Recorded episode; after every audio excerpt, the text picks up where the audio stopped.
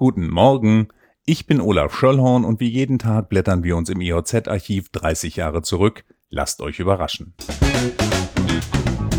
Wir werfen heute einen Blick in die EOZ vom 6. März 1991 und wer sich dran erinnert, das war ein Mittwoch. In Ost- und Westdeutschland wird 1991 noch sehr unterschiedlich verdient.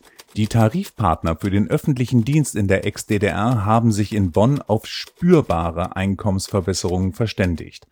1,7 Millionen Beschäftigte werden ab dem 1. Juli 60 Prozent des Westeinkommens erhalten. Bisher lag der Schnitt bei etwa 45 Prozent. Laufzeit des Vertrages etwa ein Jahr bis zum 31. März 1992.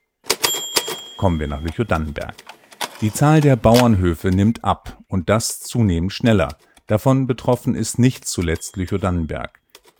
In Niedersachsen schrumpfte die Zahl der Betriebe über einen Hektar seit 1980 um etwa 25 Prozent. Seit Kriegsende seien, so der Bericht, fast zwei Drittel aller Betriebe dem Strukturwandel zum Opfer gefallen. Die sogenannte Wachstumsschwelle liegt inzwischen bei 50 Hektar. Ein Ende der Entwicklung sei nicht abzusehen. Schreckmoment in Lüchow. Vor den Augen zahlreicher Passanten und einer Polizeistreife verlor ein Rentner aus Klennow die Kontrolle über seinen Audi. Er geriet in Richtung Innenstadt fahrend bei der Spielhalle auf den Gehweg und überfuhr während der nächsten 32 Meter vier Fußgänger, bevor der Pkw zwischen dem Modehaus Sommer und der Bogenlampe des Zebrastreifens festgeklemmt zum Stehen kam. Das Problem? Unter dem Wagen lagen zwei Schwerverletzte, mit Hilfe einiger Passanten gelangt es der Polizei, die Verletzten aus ihrer misslichen Lage zu befreien.